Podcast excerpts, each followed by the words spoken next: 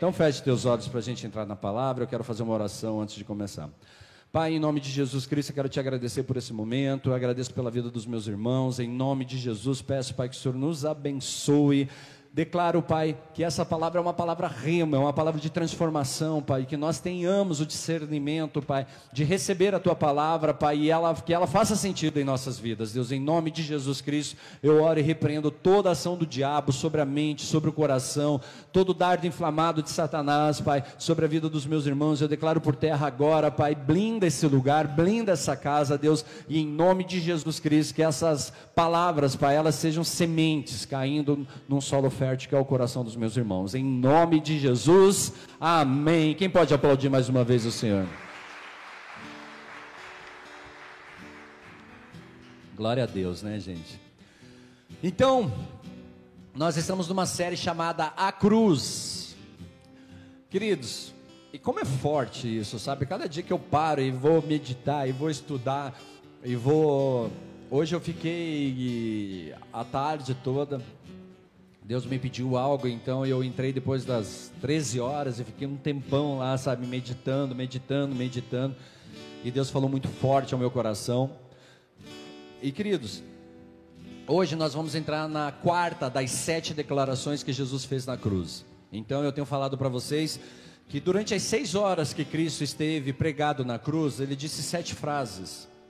E essas sete frases, ela tem um sentido poderoso ela tem um significado poderoso de transformação, de mudança, gente. Se nós compreendermos isso, se nós trazermos isso para as nossas vidas, se nós, sabe, abrirmos o nosso coração e falar, Senhor, eu quero receber disso, eu quero que essa seja uma verdade na minha vida. Então, nas últimas ministrações, nós ouvimos Jesus falar suas palavras é, de perdão, quando ele disse, Pai, perdoa-os. Nós ouvimos Jesus falar suas palavras de salvação, quando ele disse, Hoje você estará comigo no paraíso. Nós ouvimos suas palavras para a sua família biológica e eterna, quando ele disse: Eis aí a tua mãe e eis o teu filho. Então, queridos, hoje eu quero que humildemente você possa se colocar diante da cruz novamente. Amém? Então, por que esse exercício, queridos? Porque nós temos que mentalizar isso. Vai fazer sentido para você se você conseguir visualizar é, isso. Senão não vai fazer sentido. Você precisa, tipo, se colocar naquele momento, se colocar naquele ambiente. Digamos, você está ali, uma multidão do teu lado e na tua frente tem três cruzes. Um cara pregado na cruz do meio e dois caras na sua direita e na sua esquerda. E quem é o cara da cruz do meio? Tem que fazer muito sentido para você. Tem que ter um significado, tem que ter uma importância, tem que ter uma resposta para isso. Quem é esse cara para você? Então, queridos, é, como eu disse para você, nós ouvimos algumas declarações e hoje nós vamos ouvir a quarta declaração de Jesus. E eu acredito ser de longe uma das frases mais profundas e talvez a mais misteriosa encontrada na palavra de Deus. Queridos, parece não haver fim para o poder e o significado dessas palavras. É como se fosse um poço, você se lançasse nesse poço e começasse a cavar mais você alcança o fundo, queridos, mais longe do fundo você está. Porque é como se você nunca tivesse, sabe, a revelação total e completa do mistério, do que aconteceu naquele momento, do que tudo aquilo representa, do que aquilo significa para as nossas vidas. Então, para o mundo e para os incrédulos, essas palavras parecem assustadoras e misteriosas, mas para o crente, essas palavras relevam a grandeza do amor e da misericórdia de Deus ela precisa, tra precisa trazer o entendimento da grandeza do amor de Deus e da grandeza da misericórdia de Deus. Queridos, essas palavras elas revelam a profundidade infinita do amor de Deus por nós, elas revelam a santidade do caráter de Deus, porque a santidade de Deus é importante para nós entendermos essas palavras. Elas revelam o grande custo, o sacrifício que foi pago pela nossa salvação. Então, queridos, tem um preço altíssimo que foi pago aqui, nós precisamos entender. Revelam o propósito divino de Deus, é, que, que Deus tem para as nossas vidas, queridos, e não só para as nossas vidas, para o mundo inteiro. Então, eu oro para que, através do poder do Espírito Santo, eu oro que através do Espírito Santo você ouça essas palavras e que essas palavras te inspirem a abrir o seu coração para o grande amor que Deus tem por você. Porque, queridos, vai fazer sentido se você compreender o amor de Deus por você. Nós precisamos entender isso. Deus ele nos amou tanto, queridos, mas tanto, tanto, tanto, que chega a ser constrangedor se você olhar para esse amor e olhar para o teu amor para com Deus. Chega a nos constranger, queridos. Mas nós precisamos entrar nela e aprender alguma coisa dela. Mateus 27, versículo 45 ao 47, diz assim: Desde a hora sexta até a hora nona houve trevas. Preste atenção nisso, queridos. Você tem que prestar atenção na, na, no versículo como um todo, na, na, na estrutura da palavra aqui. Então, Mateus 25, 27, do 45 ao 47, diz assim: Desde a hora sexta até a hora nona houve trevas sobre toda a terra. Por volta da hora nona não significa na hora nona. Próximo da hora nona, clamou Jesus em alta voz, dizendo: Eli, Eli, Yamá sabachthani. Queridos, o que quer dizer? Deus meu, Deus meu, por que me desamparaste? E alguns dos que ali estavam ouvindo isso diziam: Ele chama por Elias. Olha só, queridos, o mistério. De tudo que Jesus disse na cruz e de tudo o que aconteceu na cruz, há um momento que se destaca acima de todos os outros. Preste atenção na quarta declaração de Jesus Cristo: Meu Deus, meu Deus, por que me desamparaste? Essas palavras revelam o mais importante, o mais terrível, o mais definidor e talvez o momento mais sagrado de tudo que aconteceu na cruz. Por quê, pastor? Queridos, essas palavras, elas revelam um único momento que mudou tudo sobre a história e a eternidade. Então, este é um momento que é, escancarou a porta da eternidade para todos os que crescem na mensagem eterna da cruz. Nesse momento é que as portas se abriram, queridos. A cruz de Jesus Cristo é a linha divisória. Lembra que no primeiro culto nós falamos, nós estamos diante da cruz. A cruz, veja a terra, nós ali, a cruz à nossa frente e acima da cruz o céu. Então, queridos, nesse momento nós vemos, queridos, que a cruz, ela define de uma vez o céu e a terra. Então é a linha divisória da eternidade e da história. É o momento mais significativo e decisivo da história.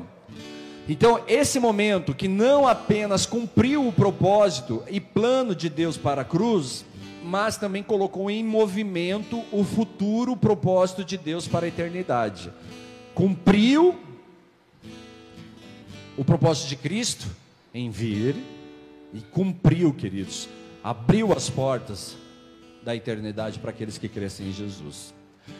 Amados, então esse é o momento que Jesus viu no jardim, quando ele clamou a Deus para não deixar este cálice passar dele. Preste atenção nisso. Se você lembrar, a palavra diz que Jesus Cristo, lá no jardim, ele orava, ele disse assim: Senhor, afasta de mim este cálice, mas não seja feita a minha vontade, sim a sua. Muitos de nós acreditamos que Jesus estava falando: Senhor, afaste de mim a cruz. Senhor, afaste de mim as chicotadas, afaste de mim os pregos na minha mão, afasta de mim o escárnio, a zombação. Mas na realidade, não, queridos. Jesus Cristo não estava falando do sofrimento dele, ele não estava falando de tudo que ele iria viver na cruz, ele estava falando do momento em que ele teria que falar: Meu Deus, meu Deus, por que me desamparaste? E por que, que Deus desamparou Jesus Cristo? Queridos, além da ressurreição, esse pode ser considerado o momento mais divino da história, por quê? Este é o momento sagrado em que Jesus atravessou o abismo da eternidade e pagou integralmente com o seu sangue a nossa dívida eterna de pecado. Alguns acreditam que o preço foi pago, a morte eh, foi pago a, através da morte de Jesus. Jesus pagou o preço pelos nossos pecados neste momento e ele selou o acordo com a sua morte e ressurreição. Então ele pagou e ele falou assim: Olha, além de pagar, eu testifico o meu compromisso com isso. Queridos, sem este momento não há salvação. Sem este momento não há perdão de pecado. Este momento revela a profundidade do amor que Jesus Cristo tem por nós. Pastor, eu não estou entendendo. Você já vai entender. Você já vai entender. Continue visualizando isso, queridos. Continue visualizando a cruz. Continue visualizando que da, do meio-dia até as três horas da tarde houve silêncio. E houve, queridos, a Bíblia está falando ali que houve densa escuridão. Presta atenção nessas coisas. O mais importante, este momento revelou o propósito divino de Deus para você, e esse propósito é para você passar a eternidade no glorioso reino de Deus. Então, por que Jesus Cristo teve que pegar, a, teve que chegar a esse momento de ter que declarar: Por que me abandonasse, Senhor? porque havia um propósito, e o propósito é para que eu e você pudéssemos passar a eternidade na presença do Senhor. Amém, queridos? Então, eu quero falar um pouco sobre a configuração da cruz. Queridos, para entender completamente este momento e capturar o seu significado e poder para a sua vida, primeiro você precisa vê-lo na imagem completa da cruz. Quando nós lemos nos evangelhos que Jesus foi crucificado na terceira hora, isso significa que ele foi pregado na cruz às nove horas da manhã. Agora coloque essa imagem em sua mente. Às nove horas Jesus é pregado na cruz. Nas três horas seguintes, entre nove horas e meio-dia, Jesus profere suas primeiras três declarações, poderosas e transformadoras, a qual nós já falamos dela. Pai, perdoe-os, depois, hoje você estará comigo no paraíso. Depois, mulher, eis aí o teu filho. Filho, eis aí a tua mãe. Isso aconteceu das nove às doze horas. Queridos, no entanto, ao meio-dia acontecem várias coisas que revelam por que esse momento é, na eternidade, é tão poderoso. Eu falei sobre o silêncio. Primeiro, ao silêncio. Nas três horas seguintes, do meio-dia até as três horas, queridos, os evangelhos descrevem um tempo de silêncio. Durante três horas nada é dito. Pode ver, se você for ler lá, ele vai falar que ele traz as, a, a, as três primeiras declarações de Jesus Cristo e de repente ele já pula para a hora nona, próximo da hora nona. Queridos, durante três horas nada é dito, apenas silêncio total. É um tipo estranho de silêncio um tipo de silêncio sobrenatural. Não é o silêncio que nós estamos acostumados, é o silêncio, vamos ficar em silêncio. Não é esse silêncio. É um silêncio sobrenatural. O tipo de silêncio que tem uma linguagem própria, é o silêncio que fala. Queridos, o silêncio ele é profundo, é um silêncio tão profundo em significado que o mundo fica maravilhado com o que o Criador está fazendo por sua criação. Se nós entendermos, queridos, você vai ver a grandeza desse momento em demonstração do amor de Deus pelas nossas vidas. Por que o silêncio? Se você for lá em Salmos, Deus diz em Salmos assim: fique quieto ou aquieta-se, fique em silêncio e saiba que eu sou Deus.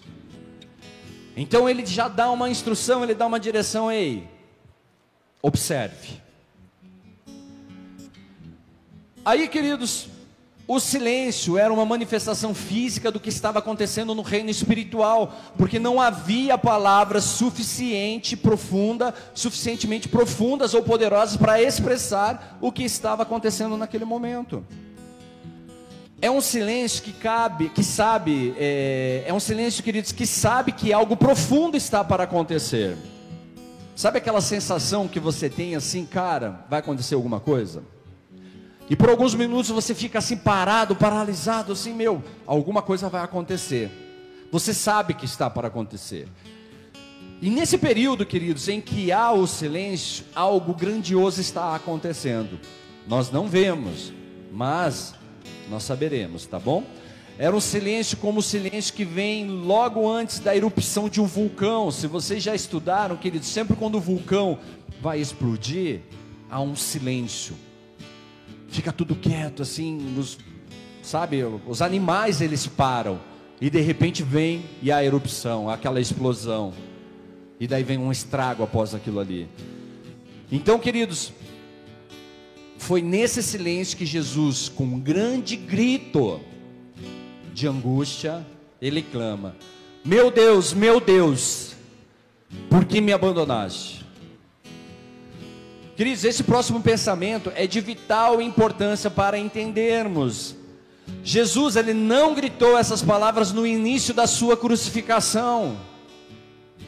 Quando ele foi crucificado, quando ele foi preso, quando ele estava sendo eh, carregando a sua cruz, quando ele estava direcionando, queridos, para o Gólgota, para a, a, a, montanha lá, o lugar onde ele foi crucificado, queridos, ele não declarou essas palavras. E por que que naquele momento então ele declara: Meu Deus, meu Deus, por que me abandonaste? Seu clamor veio nesse momento divino porque este era o momento mais importante da eternidade, queridos. Foi para este momento que Jesus Cristo veio ao mundo. Foi para este momento que ele escolheu dar a sua vida. Foi por este momento que Jesus Cristo, queridos, se tornou é, física e espiritualmente o Cordeiro de Deus sacrificial que veio para tirar o pecado do mundo. É neste momento que ele se transforma no Cordeiro. É nesse momento, queridos, que ele recebe o pecado do mundo. Glória a Deus que Jesus Cristo suportou esse momento por nós, queridos, porque senão eu e você, nós não tínhamos a oportunidade da vida eterna. Preste atenção naquele que se tornou pecado. Lembra do cara da cruz do meio?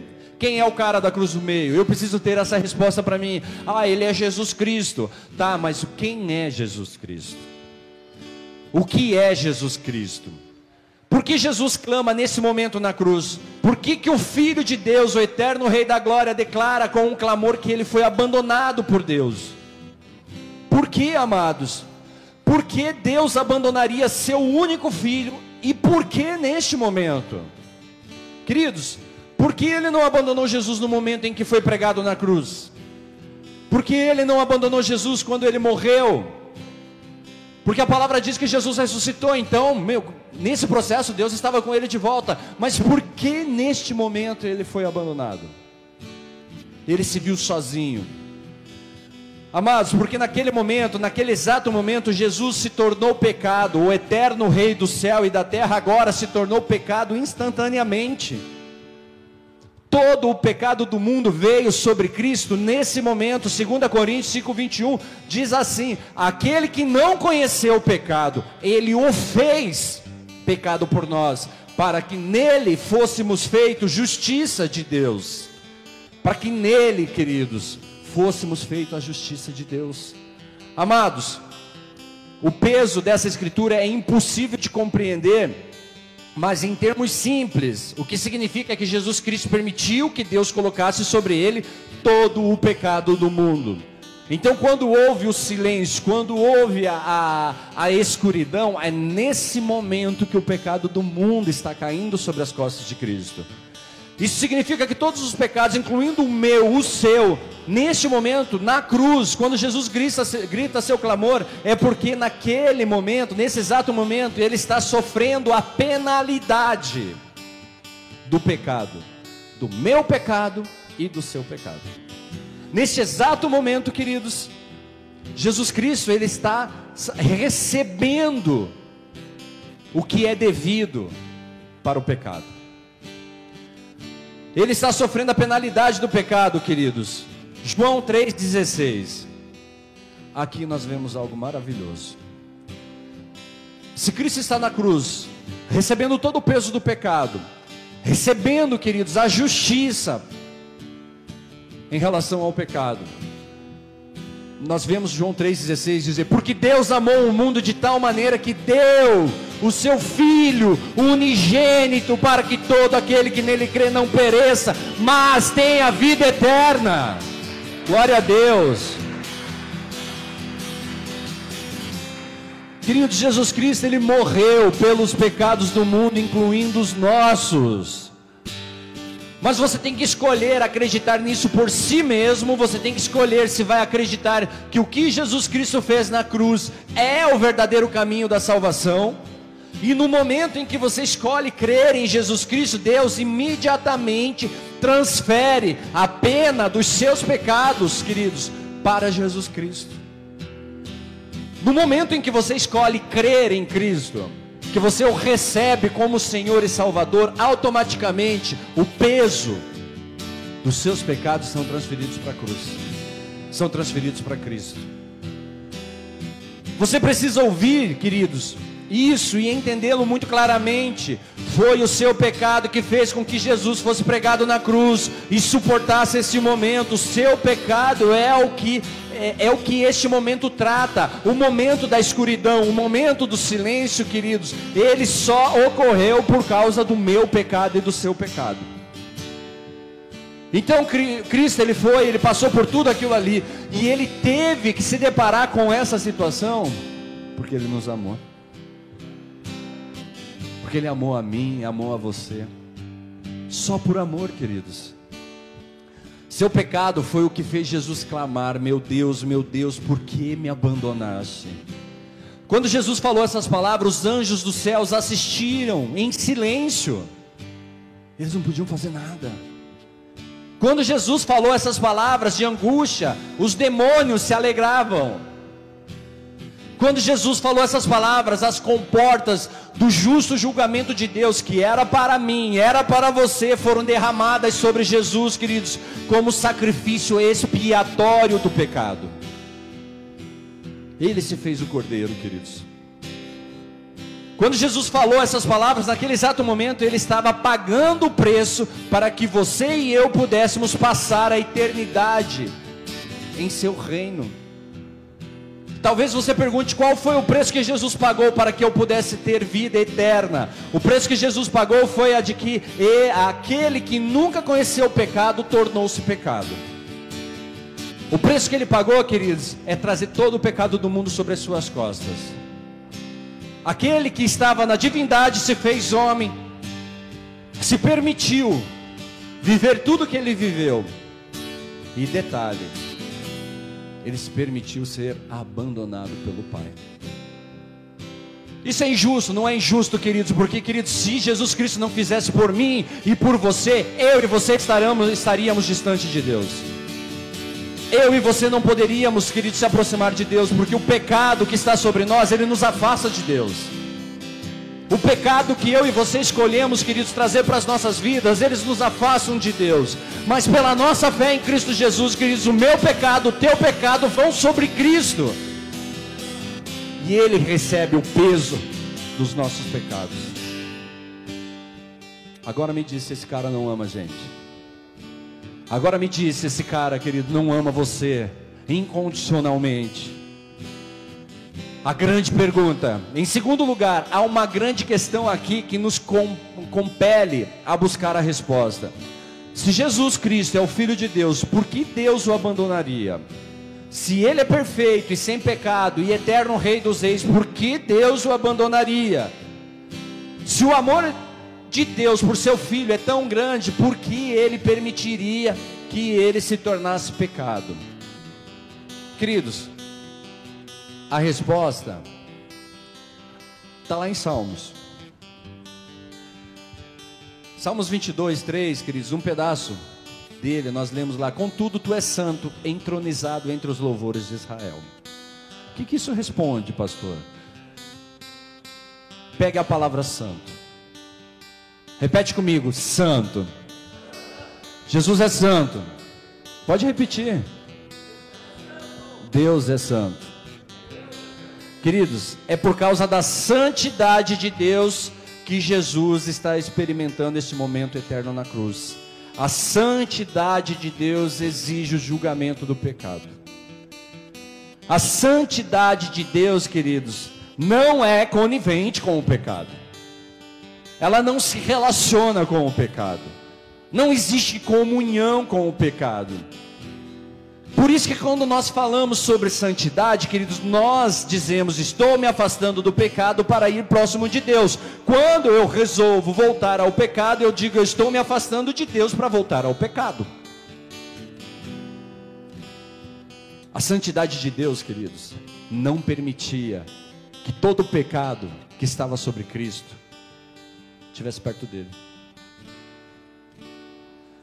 É por causa da santidade dele, queridos, que Jesus experimentou esse momento. Amado, Jesus tomou sobre seu corpo, em sua alma, a ira e o julgamento de Deus que foi feito para nós. Aquele que nunca conheceu o pecado, nesse momento tornou-se pecado, queridos, e por causa do seu pecado e do meu pecado, a ira santa do julgamento pleno de Deus caiu sobre os ombros de Jesus Cristo.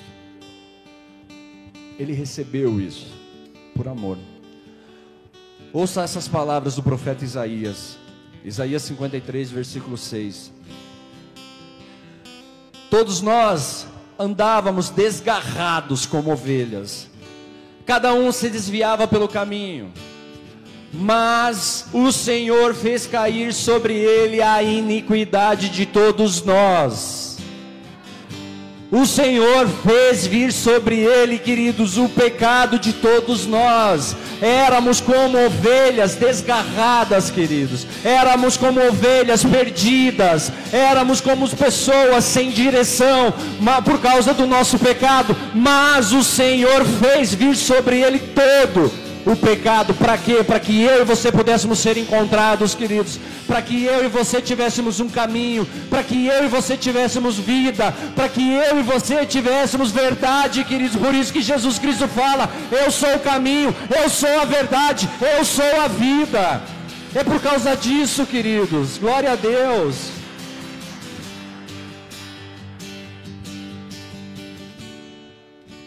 Meu, veja o pecado de cada pessoa. Imagine isso, queridos. Imagine, queridos, a sua, o seu pecado. Pense só sobre o seu agora. Agora imagine o seu e o do seu irmão. O seu do seu irmão de toda a igreja. O seu do seu irmão de toda a cidade. O seu do seu irmão de todo o estado, de todo o país, de todo o mundo. Deus colocou sobre Jesus os meus pecados e os seus pecados. Queridos, Deus colocou sobre Jesus. É essa transferência do pecado de nós para Jesus que o fez clamar. Queridos, a preocupação de Cristo não era sofrer na cruz, era não ter a presença do Pai. A preocupação do Cristo não era os pregos na mão, era não ter a presença do Pai.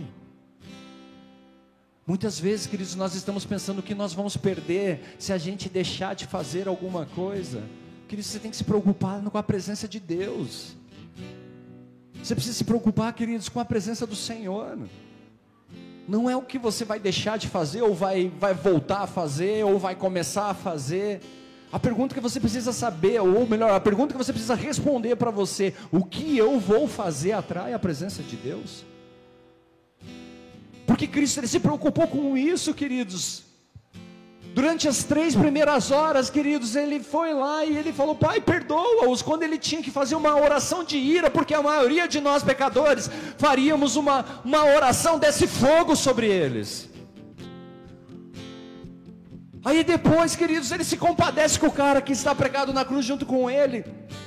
E fala: Ei, porque você acreditou, ainda hoje você estará comigo no paraíso. Aí ele se preocupa com a família dele, com a mãe dele, fala: Ei, mulher, é aí o teu filho? Cuida dele, cuida dela. Aí imagine, queridos, tudo ali ele estava fazendo o que ele precisava fazer. Ele estava olhando para toda aquela situação e de repente chega um momento, queridos, que seu coração entristece o semblante dele cai, mas não cai porque ele perdeu alguma coisa ou porque ele vai ter que deixar de fazer alguma coisa. O semblante dele cai porque a presença de Deus não está com ele. E a presença de Deus não está com ele não por causa dele, por causa da gente. Por causa do meu pecado e do seu pecado. Queridos, não há absolutamente nenhuma maneira de Deus transformar esse pecado em Jesus sem a penalidade. Não dá para Deus aliviar a mão. Deus precisava fazer cumprir, queridos, o que a própria palavra dele diz, o que ele mesmo disse. Só que ele sabia, queridos, que ninguém poderia suportar aquilo ali, e por amor, por amor, ele falou: Filho, é você, é só você que pode. Aí o filho dele, pense você, amados. Pense você. sabendo que seu filho precisa ser responsabilizado por algo, e você mesmo ter que pegar e ir lá e puni-lo. Pense uma situação ali, o cara vai ter que tomar 10 chibatadas. Prenda ele no tronco. Aí você pega lá o chicote e dá nas costas do seu filho. É literalmente isso. É mais ou menos isso, queridos. Claro que o peso disso é muito maior. Só, queridos, esse foi o propósito de Deus desde o início que ele colocaria sobre Jesus o peso esmagador de nossos pecados, e por causa de nossos pecados, Deus fez com que todo o peso do seu julgamento caísse sobre Jesus. Amados, como sabemos que Deus aceitou o sacrifício de Jesus? Como sabemos que Deus aceitou, queridos, o sacrifício de Jesus pelos nossos pecados? Deixa eu me mostrar como, como nós sabemos disso. Lucas 23, 44, 45. Já era quase a hora sexta. Escurecendo-se o sol, houve trevas sobre a terra até a hora nona.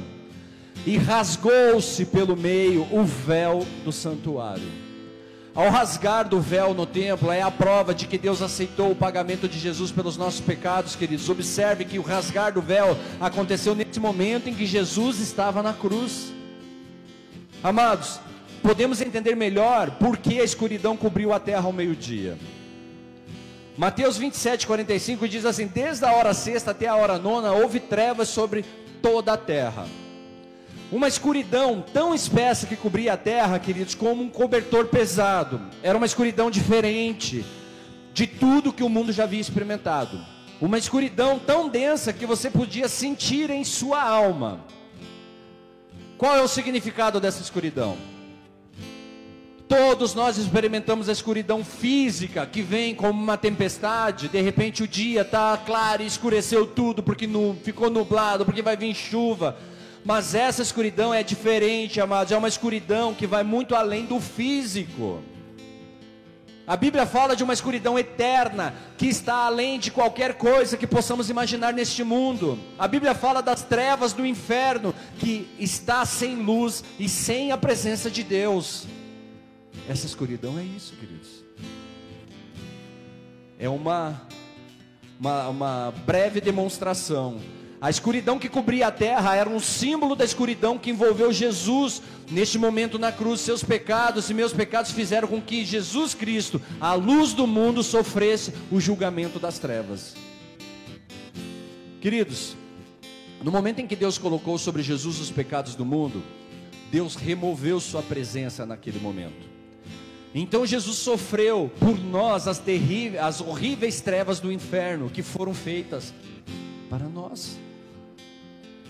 Nesse momento, queridos, Jesus Cristo sentiu o peso de uma vida sem a eternidade, sem a salvação. Então ele teve, ele recebeu isso, queridos.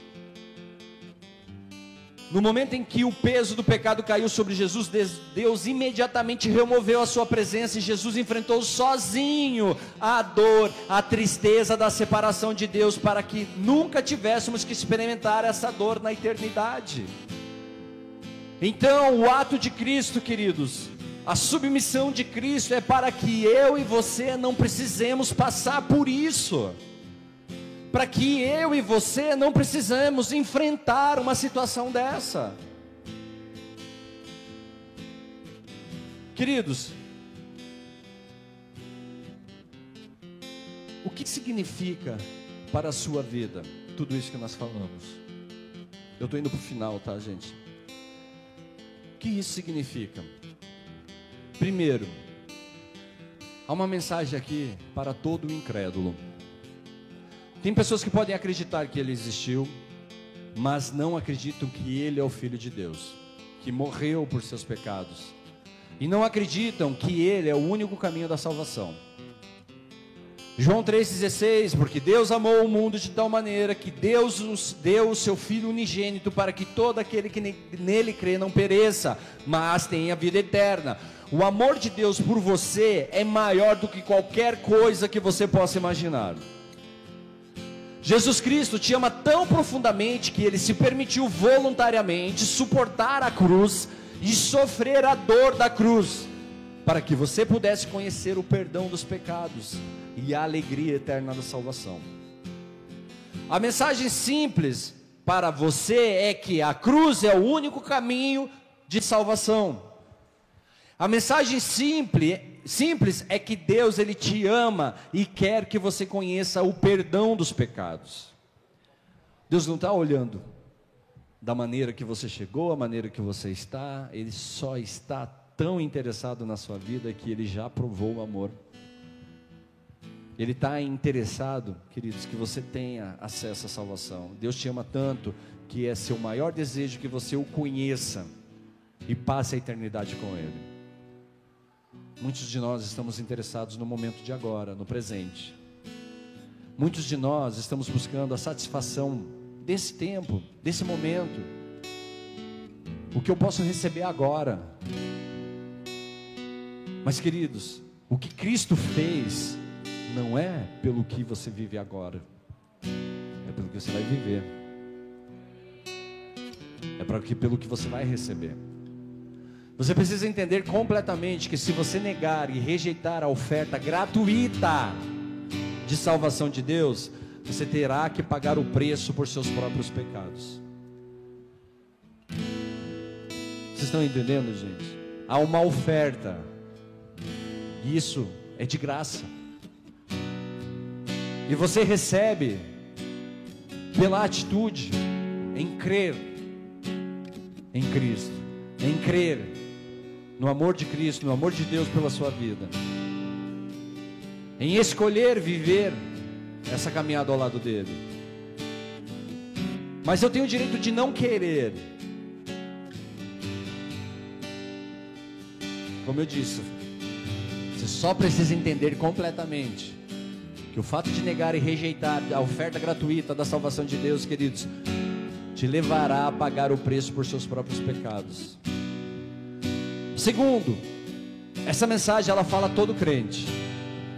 Jesus ele se permitiu ser separado da presença de Deus para que nunca tivéssemos que vivenciar aquele momento.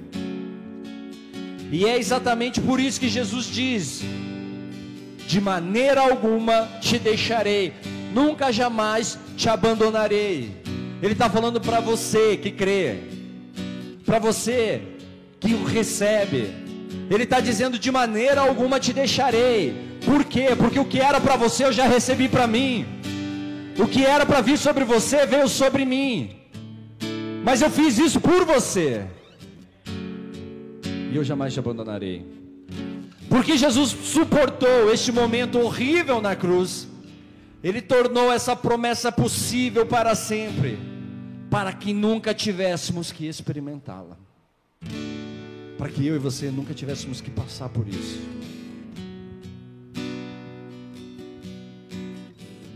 Queridos, eu não sei o quão longe você já se lançou no pecado. Eu sei que o pecado te afasta de Deus. O pecado te leva para longe de Deus. Eu tive experiências em minha vida pecaminosa de vivenciar coisas terríveis, coisas horríveis, pela minha distância de Deus, pela minha escolha pelo pecado. Mas eu acredito que tudo que eu vivi não chega nem aos pés de que uma vida sem Cristo vai viver daqui um pouco. Do que uma vida sem Cristo vai ter que vivenciar. Na hora que tiver que prestar conta. Na hora que tiver que pagar cada, cada uma das suas atitudes. Cada uma das suas atitudes. É um direito seu não querer, mas é a minha obrigação te dizer: Jesus Cristo ele está de braços abertos para que você possa receber gratuitamente o que Ele tem para te oferecer. Para que você possa se arrepender de tudo aquilo que tem te afastado de Deus. E arrependimento significa, queridos, desejo de mudança. Arrependimento não é pedido de desculpa, é desejo de mudança. Eu não quero mais isso para mim. Eu não quero mais viver isso aqui. Toda vida sem Cristo, queridos, te levam a vivenciar situações terríveis, horríveis. Mas a, a palavra nos garante, queridos, que a fé em Cristo, ela te dá vida, para que todo o que nele crê não pereça, mas tenha vida eterna. Para que todo aquele que nele crê não pereça, mas tenha vida eterna. E não é perecer aqui, queridos. Não é você estar bem aqui.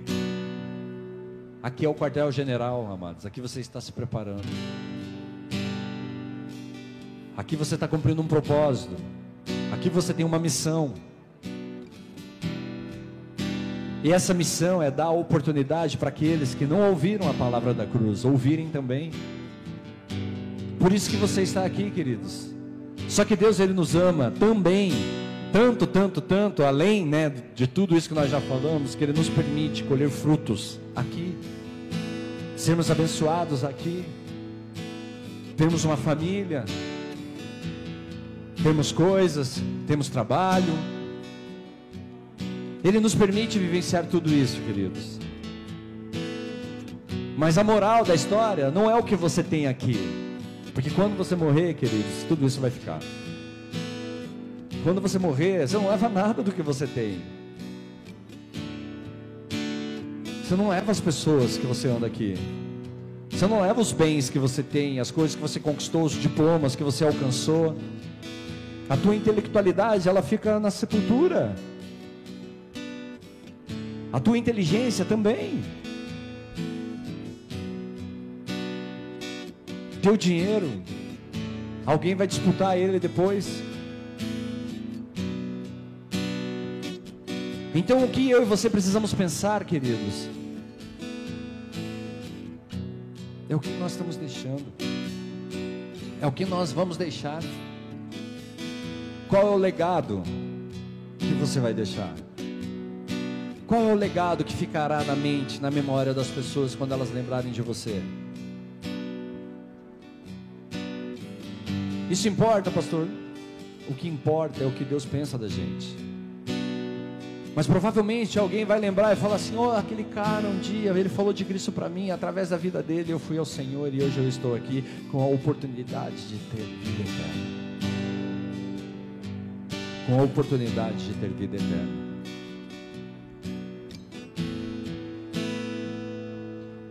Romanos 8,38.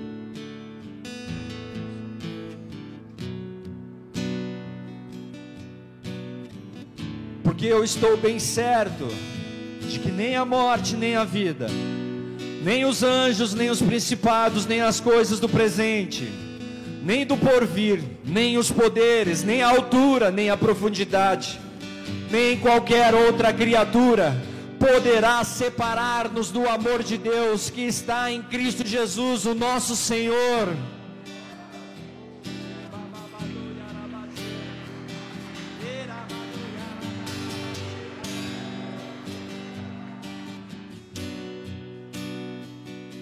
Causa do que ele fez na cruz, amados, nós temos a vida eterna, nós temos a promessa de que ele nunca nos deixará, ele nunca nos abandonará. Como crentes em Cristo, vamos viver as nossas vidas com um único propósito: glorificar o nome do Senhor Jesus Cristo, engrandecer o nome do Senhor Jesus Cristo, adorar ao Senhor, queridos. Com a certeza de quem nós somos o Senhor, com a certeza do propósito de Deus para as nossas vidas. Viva a sua vida para a honra e glória do Senhor.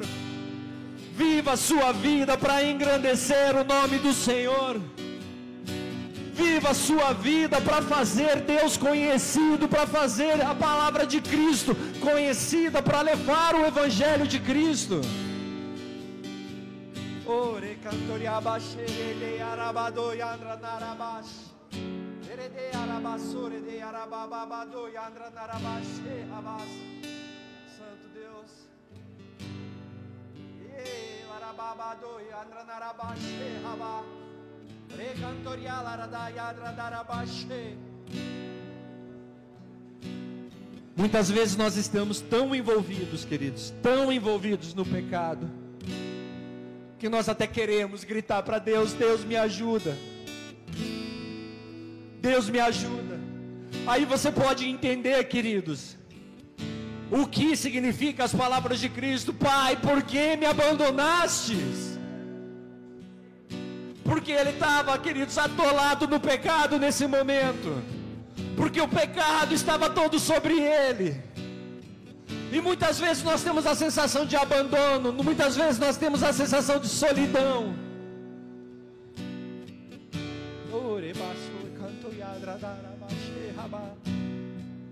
Perdoa-nos, Senhor.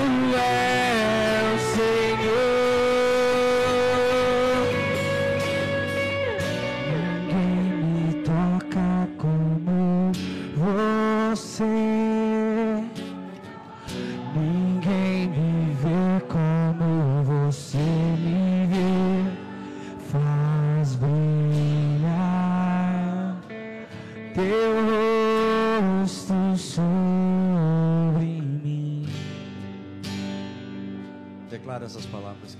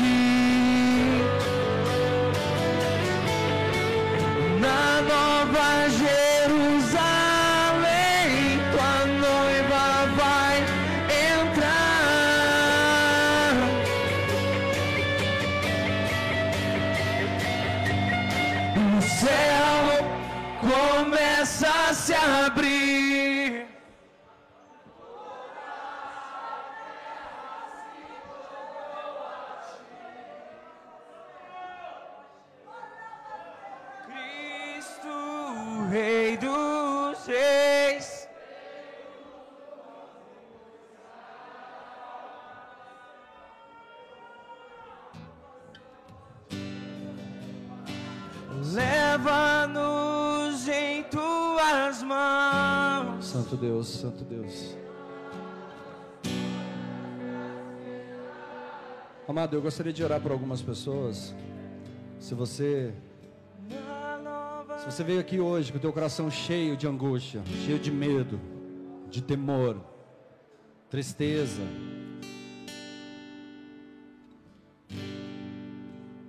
e essa palavra de alguma forma falou com você, queridos. Eu quero te pedir para você vir à frente, nós vamos orar para você. Eu quero chamar os presbíteros que estiverem aqui para que possam orar.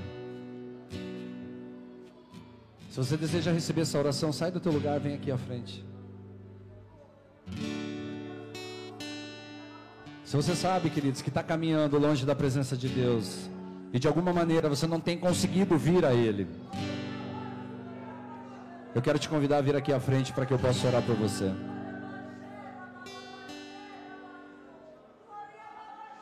Se os teus passos, eles têm sido para longe do Senhor.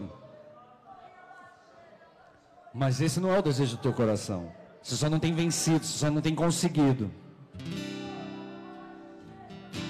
Eu quero te chamar para vir aqui à frente. Hoje é o dia. Hoje é o dia que eu me arrependo. Hoje é o dia que eu quero mudança, eu quero transformação na minha vida. E se tem alguém que está aqui, que está com qualquer tipo de enfermidade, com dor, se nesse momento você sente dor, eu quero te pedir que você saia do teu lugar, mas que você vá desse lado da igreja aqui, ó. Tá legal? Sai e vem pra cá, pra esse lado aqui que a gente vai orar pra você. Se você tem qualquer tipo de dor, vai lá.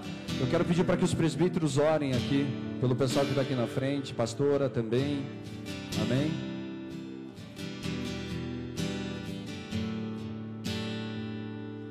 Tua doçura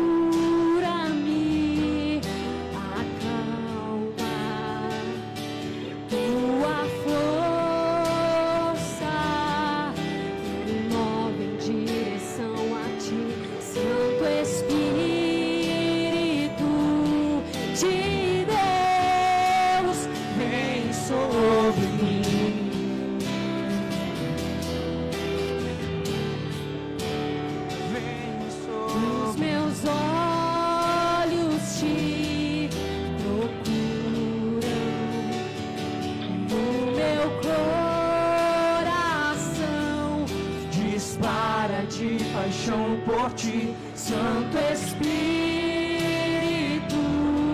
de Deus, vem sobre mim.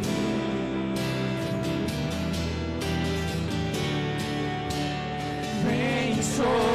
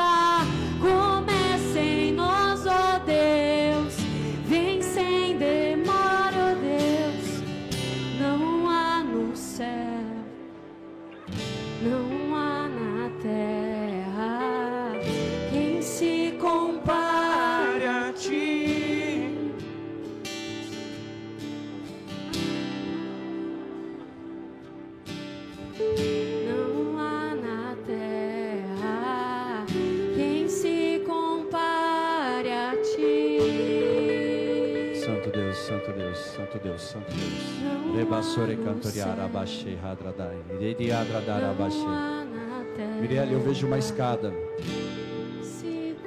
Vejo você no topo dessa escada. No topo não, na metade dessa escada.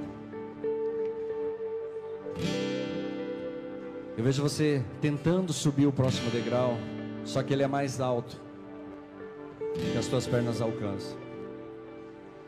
Só que esse novo degrau ele te leva a um nível de autoridade que você nunca viveu. Esse novo degrau ele te leva a vivenciar experiências com o Espírito Santo que você nunca imaginou a viver. Deus ele vai te colocar nesse degrau. Ele vai te levar a esse nível. E não é com a força das tuas pernas que você vai subir, ele vai te levantar e te colocar. Só que isso te exige, isso exigirá de você muito mais do que você imagina dar. Muito mais do que você pensa em entregar.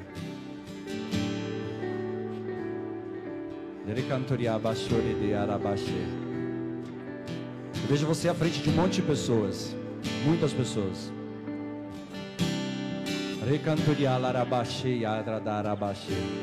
Eu vejo você falando, você declarando. Eu vejo pessoas sendo curadas, pessoas sendo alcançadas através das suas palavras. Você tenta se agarrar para subir esse degrau, você tenta levantar a perna para subir, mas não vai ser assim. Deus ele colocará anjos ao seu lado e esses anjos eles te levantarão e te colocarão no próximo nível. Mas isso tem renúncia, isso tem sacrifício. Agora você precisa olhar e saber se você quer. Se você quer estar nesse novo nível. Você vai falar para ele, pai, eu quero. Vem cá, quero orar para você.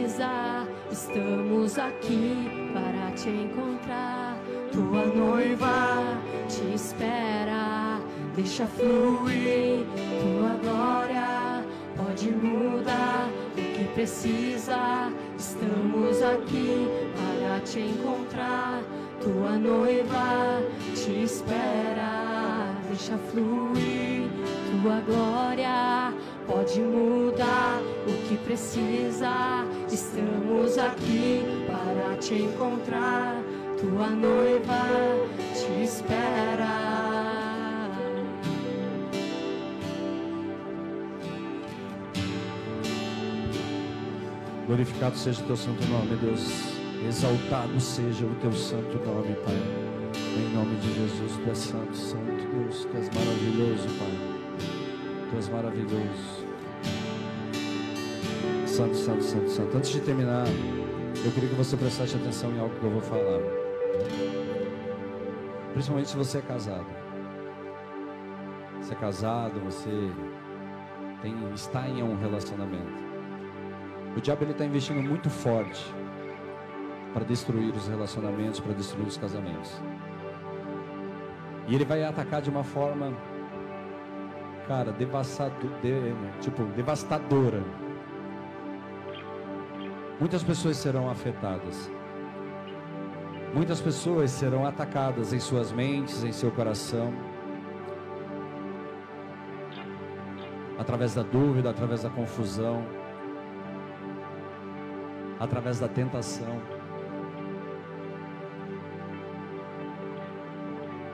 E Deus está pedindo para que a gente ore pelos casais, que a gente declare, que a gente ajude, a gente auxilie. É por isso que a gente vai estar sexta-feira se reunindo com vocês. Não é para que eu coloque mais um dia na minha agenda ou na agenda de vocês.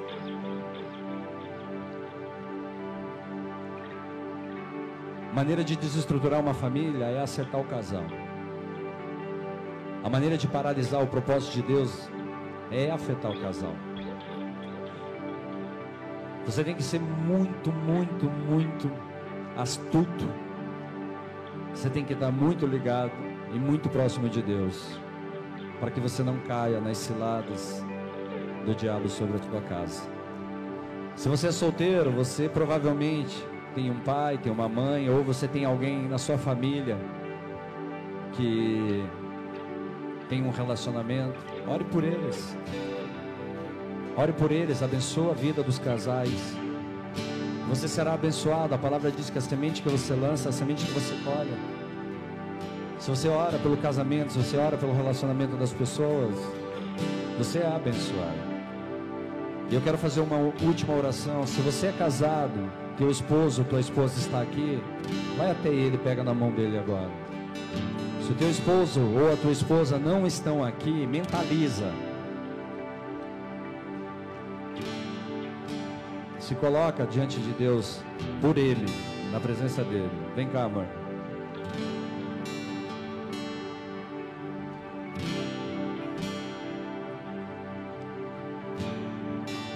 Querido Deus, no nome de Jesus Cristo. Eu coloco, Pai, diante de Ti, Pai, cada casal dessa igreja. Sejam eles namorados, sejam eles noivos, sejam eles casados. Sejam eles pessoas que estão caminhando para buscar, Pai, estar totalmente alinhado à Tua vontade, ao Teu propósito. Em nome de Jesus Cristo, eu peço a Ti, Deus, que as Tuas mãos estejam sobre essas vidas. Eu repreendo em nome de Jesus todo intento das trevas, Pai, sobre cada casal. Em nome de Jesus Cristo, eu declaro por terra, Pai, todas as artimanhas do diabo para matar, para roubar, para destruir, Pai, o propósito que o Senhor tem sobre a vida dos casais. Em nome de Jesus, eu peço que o Senhor visite essas casas, visite, Pai, essas famílias. Eu declaro, Pai, que toda ação de Jezabel seja lançada por terra agora, em nome de Jesus. Repreendo, Pai, toda atuação, Pai, demoníaca, Pai, sobre a vida dos casais, Deus, em nome de Jesus. Eu declaro por terra, Pai. Peço a Ti, Pai, que o Senhor acampe os Teus anjos ao redor dessas casas, ao redor dessas famílias. Dá entendimento, Pai, dá sabedoria, Pai, para que eles estejam, Pai, cientes da Tua vontade, da identidade deles em Ti.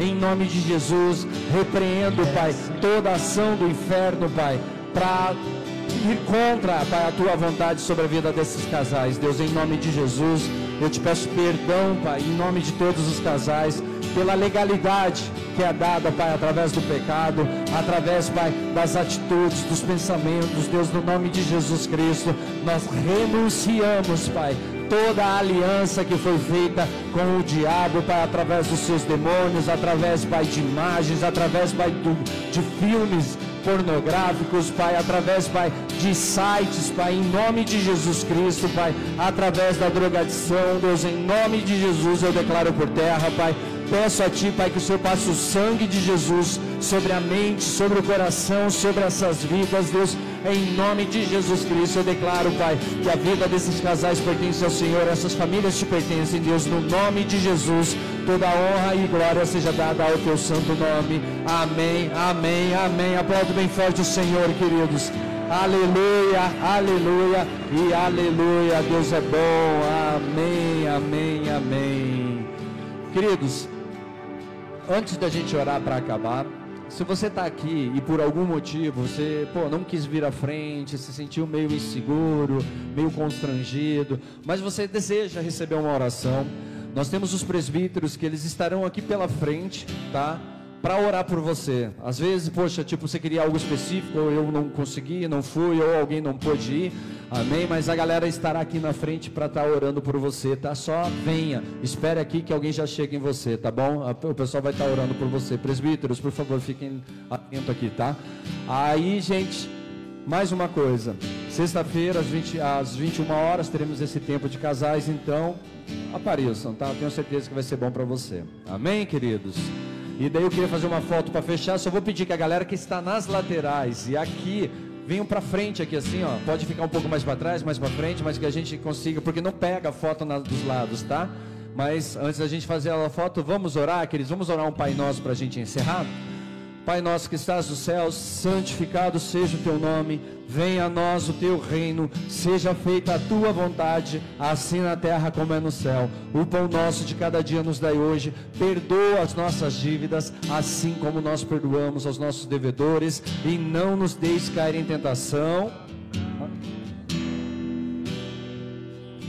E a glória para sempre. Amém. Amém, queridos. Antes de você erguer sua mão uma última oração que eu preciso fazer. Se você ouviu essa palavra e você ainda não fez uma oração aceitando Jesus Cristo, tá? Não vou pedir para você levantar a mão, nada disso assim, mas cara, com os olhos fechados, coloque a mão no seu coração, só repete uma oração comigo, se for o desejo do teu coração. Se você acredita que ele é o filho de Deus, ele morreu naquela cruz por você e você deseja, eu quero receber Jesus Cristo na minha vida. Eu quero ter um relacionamento com ele. Amém, queridos. É o que nós falamos, o cara da cruz do medo precisa significar alguma coisa para nós, tá bom? Então você começa esse relacionamento fazendo essa oração. Com a mão no seu coração, repete comigo, Senhor Jesus, eu acredito que tu és o filho de Deus e o Senhor morreu na cruz por mim. Essa noite, eu entrego a minha vida a Ti. Faz dela o que o Senhor bem entender. Mas, eu te peço ajuda para viver a Tua vontade. Pois Tu és o Senhor e o Salvador da minha vida. Amém. Dá uma salva de palmas a Jesus Cristo. Aleluia, glória a Deus. Amém? Vamos nos unir aqui então para fazer a foto, queridos. Junta lá, a galera que está aqui na lateral, vem aqui, ó.